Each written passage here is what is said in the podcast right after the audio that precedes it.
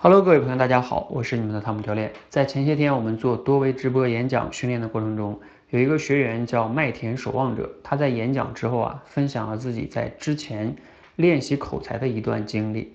我觉得呢，可能对大家也有一些思考和启发。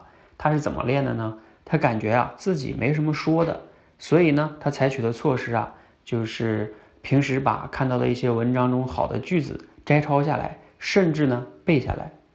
他当时有分享啊，我当时为什么要这么做呢？因为上学的时候老师就说过呀，如果你作文不好，那就是你平时背的东西、输入的东西不够。他就在想啊，对呀，我没有什么输出，那就是我输入不够啊，所以我要把一些文章中的句子背下来、记下来啊。大家想一想，这个逻辑对不对呢？有没有什么问题呢？输入难道不得先输输，就是想输出不得难道先输入吗？呵呵，大家可以想象一下。这里边你思考第一个，你上学的时候确实用这种方式去写作文，但是你的作文真的好了吗？比如说像你现在真的会写文章吗？上学的时候写作文啊，坦诚的讲，都是为了完成作文而完成作文，说的再不好听一点，就是糊弄，啊，写个开头，写个结尾，差不多就把它糊弄上去了就可以了。但是呢，他真正没有教会我们写文章，也呢。不太能用这种思维来指导我们去说话，为什么不能用这种方式去指导我们说话呀？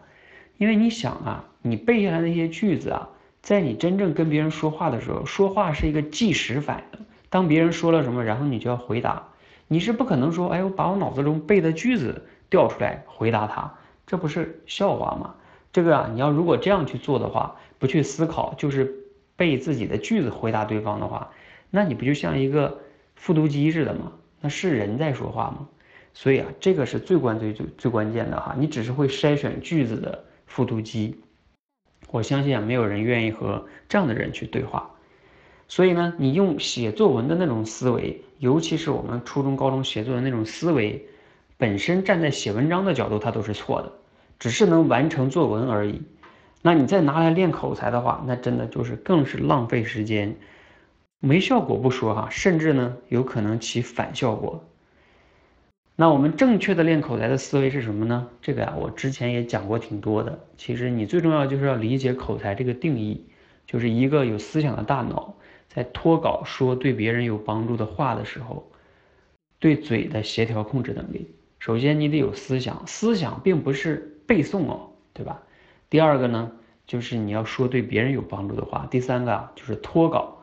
嘴、大脑对嘴的协调控制能力，其实最基础的就是这个口脑协调能力。你要先练这个。那详细的情况呢，我没有办法花很多的时间跟你们展开来讲。这个讲还能讲两个小时。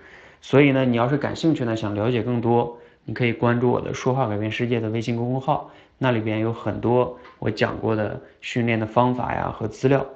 啊，我在这里呢，你就不多说了。希望呢，大家不要用写作文的思维去让自己再走入这个练口才的误区了，浪费了时间又没效果。